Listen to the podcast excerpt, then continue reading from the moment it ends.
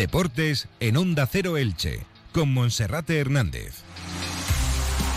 ¿Qué tal? Un saludo, muy buenas tardes. Llegamos a la 1 y 20 y como siempre a esta hora en Radio Estadio Elche vamos a contarles toda la información deportiva de esta jornada. Hoy sobre todo centrados en ese trofeo Festa del de fútbol que se disputó ayer por la noche en el Martínez Valero, con derrota para el Elche por un gol a dos ante el Leeds United, pero una buena imagen sobre todo en la primera parte, en el estreno en el banquillo local del Martínez Valero de Pablo Machín y en la segunda parte del lateral izquierdo Lautaro Blanco, que actuó como carrilero en el sistema del técnico Pablo Machín con tres centrales en línea defensiva. Escucharemos a los protagonistas, a Pablo Machín y también a Lautaro Blanco. Les contaremos también la agenda polideportiva del fin de semana y la buena noticia que nos llega desde Arabia, porque la ilicitana Arianna Ródenas ha ganado la cuarta y última etapa, las cuatro disputadas y se ha proclamado, por tanto, campeona de la Titan de Arabia Saudí de este año 2022. Así comenzamos. ¿Organizando tu comida, cena de empresa o evento privado? En el centro de Elche, junto al Palacio de Altamira, tienes el 33, uno de los locales de moda del centro de Elche, con terraza exterior, vistas al Parque Municipal y a la Basílica de Santa María. El 33 Bar. Esta Navidad no te quedes sin tu sitio en el 33, con la calidad de Grupo Pasarela.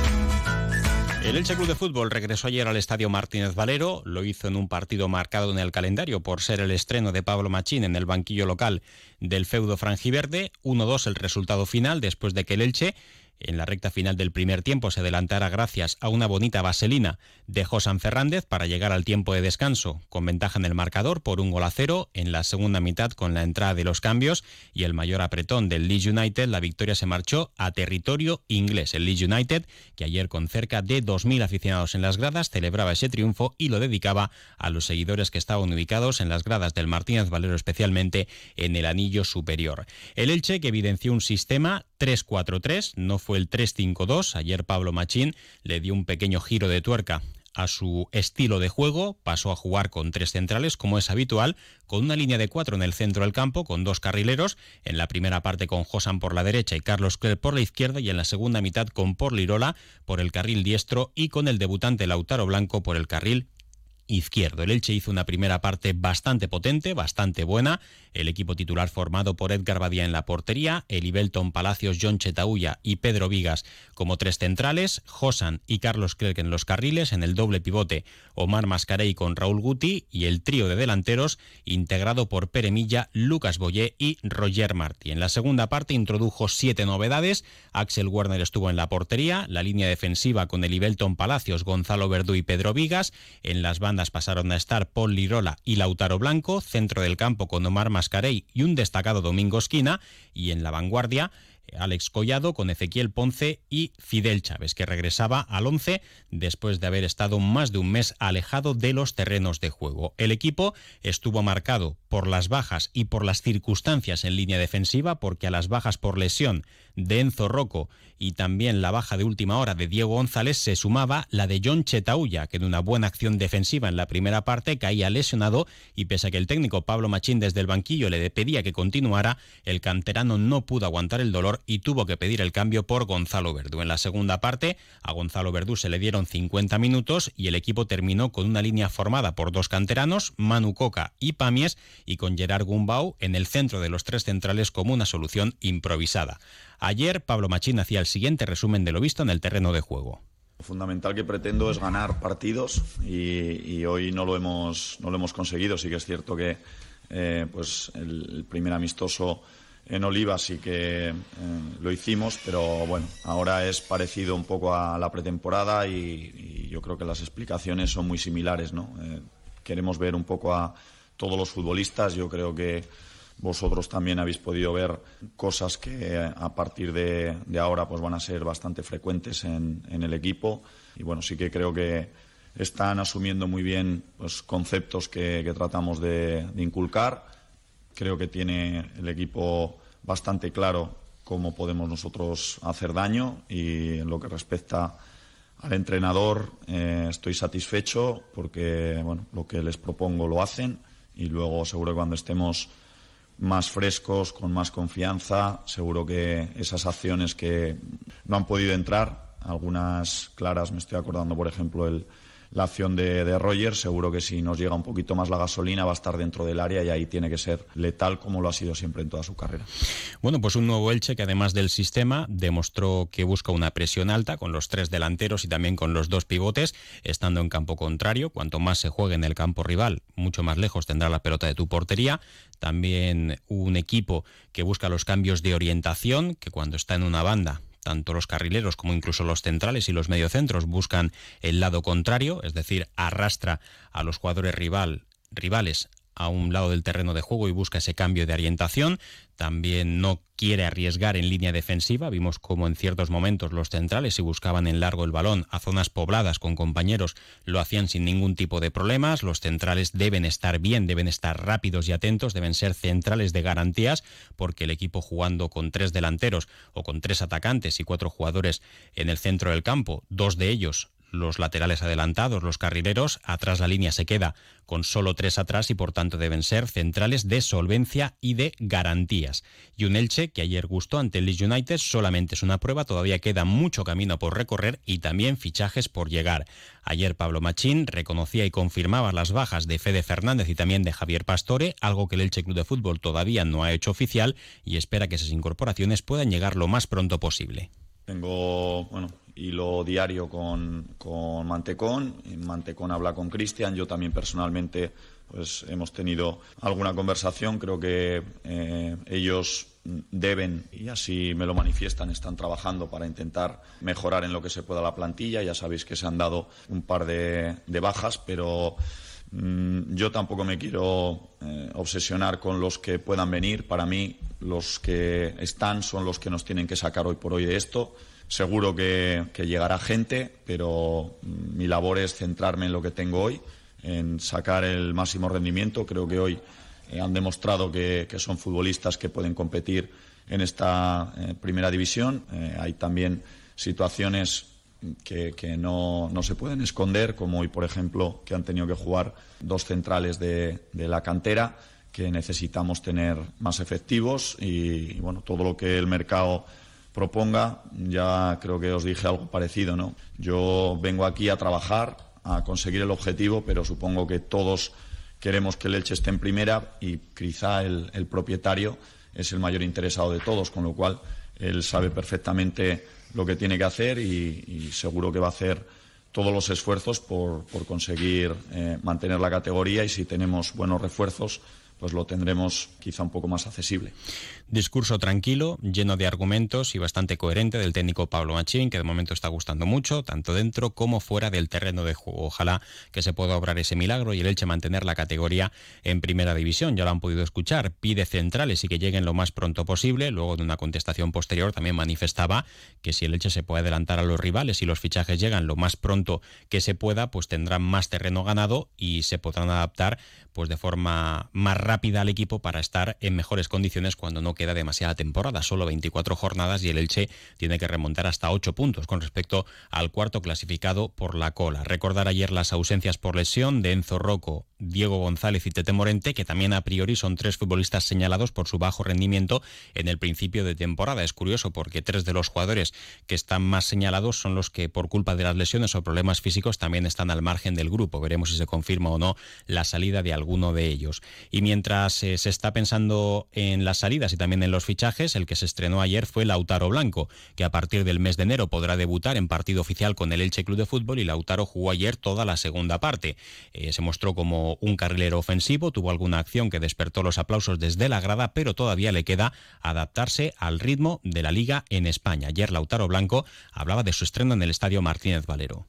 Contento por, por, poder debutar en esta cancha, estaba esperando hace, hace tiempo, un poco triste por cómo se dio el resultado al último, en el último tiempo habíamos, dejamos una muy buena imagen. Eh, yo creo que hicimos un gran partido, tuvimos varias ocasiones. Nos sirve para, para seguir preparándonos para, para lo que resta de temporada. Eh, nos enfrentamos a un rival eh, muy fuerte, muy complicado, de Premier League. Yo creo que estuvimos a la altura y como decís vos, tuvimos muchas, varias ocasiones de gol, más, hasta más que ellos inclusivemente. Como te dije, nos sirve para, para preparar lo que queda de temporada, para afrontar con todo lo que queda la liga y poder cumplir el objetivo. Me sentí bien, siempre obviamente hay, hay cosas por, por, corregir. Para eso estamos, para eso trabajamos y bueno, lo corregiremos lo que hay que corregir y potenciar lo que se hizo bien.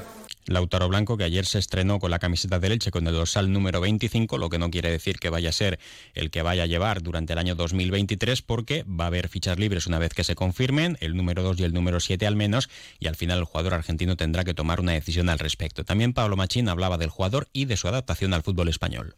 Bueno, le está poniendo todo de su parte. Una ventaja que tenemos es que él había venido de competir, había tenido pocos días de vacaciones, sabiendo que iba a venir aquí, también estaba haciendo trabajo para no perder la forma. De cualquier manera, el ritmo de, la Liga Argentina y el ritmo europeo es diferente.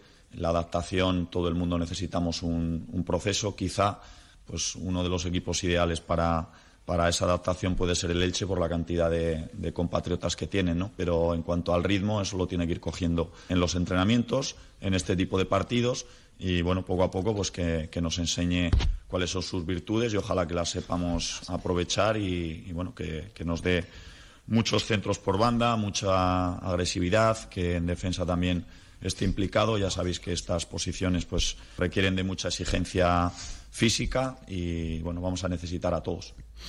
Ayer en el Estadio Martínez Valero, eh, dentro en las gradas no se vio ningún tipo de incidente, sí lo hubo a lo largo de la jornada en las calles, con algunas peleas provocadas por el alcohol en vena de los aficionados ingleses que se tomaban las cervezas y el alcohol por decenas en los pubs y bares, cafeterías del centro de Elche. Y bueno, pues esto provocó que por un lado hubiese caja en los centros eh, hosteleros de la ciudad, también buena caja para los taxistas, para el transporte, pero eh, en algunos momentos no se comportaron como eh, debían. En cualquier caso, bueno, fue una buena noticia la presencia del Leeds United ayer en el Martínez Valero y mañana el Genk, el líder de la primera división de Bélgica, visitará el feudo frangiverde desde las diez y media de la mañana en el tercer amistoso de la era Pablo Machín, en un encuentro que se va a disputar a puerta cerrada. Llega Poppy's Christmas Party, la gran fiesta navideña de Polapar. Este sábado 10, de 12 de la mañana a 10 de la noche, ven y disfruta de la nueva fiesta navideña de la magia de la Navidad de Polapar. Espectáculos especiales, animación, desfiles, actividades para ganar entradas, fuegos artificiales y muchas más sorpresas. Hazte ya con tu entrada desde tan solo 15,99 euros en polapark.com y disfruta de la gran fiesta navideña de Polapar. ¿Te lo vas a perder? Más información en polapark.com. En Restaurante Multiaventura, gran barra de almuerzos para grupos a 12 euros, con surtido de ibéricos, ensalada de capellans con mollitas de coca, bocadillos a la brasa y platos caseros, bebidas durante el almuerzo, café y detalle final del almuerzo por solo 12 euros. Somos especialistas en menús para grupos. Restaurante Multiaventura, frente al Huerto Trabalón, Elche. Reserva en el 635-844-169. Entra en Restaurante Multiaventura o en Instagram Comenzamos con una buena noticia porque la ciclista ilicitana Arianna Ródenas se ha proclamado campeona de la Titan Desert de Arabia Saudí. Lo ha hecho con cerca de hora y media de ventaja con respecto a la segunda clasificada, Muriel Bouget, mientras que la tercera ha sido Micaela Sekulova. Arianna Ródenas que ha vencido en las cuatro etapas que se han disputado en esta Titan Desert de Arabia Saudí. El vencedor en categoría masculina ha sido Valero, un corredor totalmente contrastado en el mountain bike internacional, lo que viene a poner de manifiesto el gran nivel de esta participación. Así se mostraba de satisfecha Ariadna Ródenas en declaraciones a Solo Bici. Pues la verdad es que estas pruebas tienen algo que enganchan eh, y bueno, a mí las pruebas por etapas me gustan y las distancias largas se me dan bastante bien. El desierto es mágico y bueno, rodar aquí encima en un país eh, que creo que hemos sido los primeros ciclistas que han rodado por estas tierras ha sido un sueño y súper contenta. Enhorabuena, Ariadna Ródenas, que ha viajado sin patrocinadores, sin asistencia técnica, sin fisioterapeuta, sola ante el desierto y ha logrado esta victoria de prestigio para el deporte ilicitano. Mañana llegará en avión hasta Barcelona y de ahí en su vehículo particular con destino a tierras ilicitanas. Y ahora resumimos la agenda polideportiva del fin de semana. Primera Federación, el Club Deportivo Eldense buscará el liderato de la Primera Federación, ahora mismo empatado a puntos con el Castellón.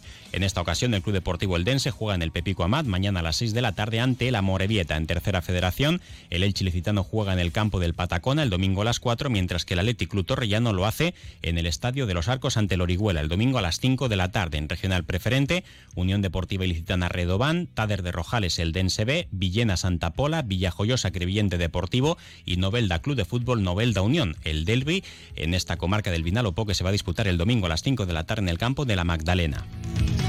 En la División Honor Juvenil, Albacete-Elche, mañana a las 4 de la tarde. Y en la Liga Nacional, el Kelme juega en el Enrique Cervera, mañana a las 3 y media ante el Gandía. Y el Intango lo hace en el campo 5 de la Ciudad Deportiva, mañana a las 5 ante el Levante Juvenil B. Por su parte, el Elche Juvenil B se desplaza hasta Valencia para enfrentarse al Torre Levante el domingo a las 4. En fútbol sala, en Primera Femenina Nacional, el Juventud del se desplaza a Móstoles para enfrentarse al equipo local mañana a las 6 y media de la tarde. En Segunda División B masculina, el nuevo Elda jugará en casa ante el Picasen mañana desde las 5 y en doble enfrentamiento en la European Cup. En la tercera ronda, el Club Balonmano Elche de Joaquín Rocamora se enfrenta al Valur Handbolti el sábado y el domingo, ida y vuelta en el pabellón Esperanza Lac desde las 12 del mediodía. En Primera Nacional Masculina, Cartagena, Elda esta noche a las 9, el Club Balonmano Elche Masculino se enfrenta a la Salle Bonanova. Mañana a las 7 en el Esperanza Lag y el Hispanitas de Petrer ante el Mitoura de Handball de Mallorca. Mañana a las 7 de la tarde en el pabellón Gedeón e Isaías Guardiola. Para ir terminando en voleibol Primera Nacional, Elche Caravaca. Mañana a las 7 en la Universidad Miguel Hernández y en baloncesto, el Jorge Juan se mide al Club Baloncesto Ilicitano. Derby Comarcal. Domingo a las 7 en la Magdalena y en Primera División, el filial del Club Baloncesto Ilicitano se enfrenta al Benifayó. Mañana a las 6 en la UMH y el Elche Basket Club juega en Xátiva el domingo desde las 6 de la tarde. Lo dejamos aquí, no queda tiempo para más. Momento ahora para la información local y comarcal con David Alberola. Que tengan un buen fin de semana. Un saludo. Comercial Persianera. Puertas, tableros, parquets, cocinas y bricolaje